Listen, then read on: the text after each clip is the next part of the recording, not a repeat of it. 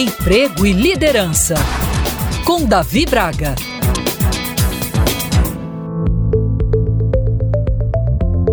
É bem sabido que o Brasil é um país conhecido pelo empreendedorismo e não é à toa que muitos aspiram a ter seu próprio negócio e se tornarem empreendedores. Um tema de extrema relevância que percebo ser uma dúvida de muitos é se é possível para quem empreendeu voltar a ser um funcionário contratado por uma empresa na modalidade CLT. Milhares de pessoas se aventuram a abrir suas empresas, mas devido às intensas crises e outras dificuldades, tem se tornado cada vez mais frequente os empreendedores brasileiros considerarem a volta ao mundo corporativo. Evidentemente, esse retorno precisa ser decidido com muita cautela, pois exigirá algumas adaptações. Aqueles que empreendem usualmente acabam desenvolvendo um perfil mais diversificado, uma vez que precisam atuar em diversas áreas como marketing, venda, operações, finanças e em tantos outros processos pertinentes a qualquer empresa, independentemente do porte.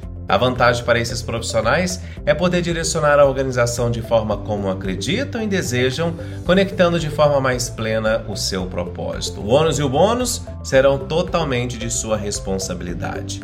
É importante que você saiba que é possível sim voltar ao mundo corporativo após empreender. E aqueles que desejam fazer esse movimento precisam estudar em quais setores e em qual posição melhor se adequariam conversar com headhunters, recrutadores, amigos, parceiros e ex-clientes é muito importante para ajudar nessa transição, até para que você tenha certeza da sua decisão e comece a trilhar esse caminho desde que esteja alinhado com seu propósito. Um ponto importante a salientar nessa migração é que ao retornar ao ambiente empresarial, você precisará estabelecer uma relação de líder-liderado, ou seja, passará a se reportar a um líder e não terá mais a mesma flexibilidade que tem como empreendedor. Essa transição de autônomo para empregado não é simples e deve ser muito bem gerenciada. Então, como em toda e qualquer mudança, requer planejamento, avaliação dos pontos positivos e negativos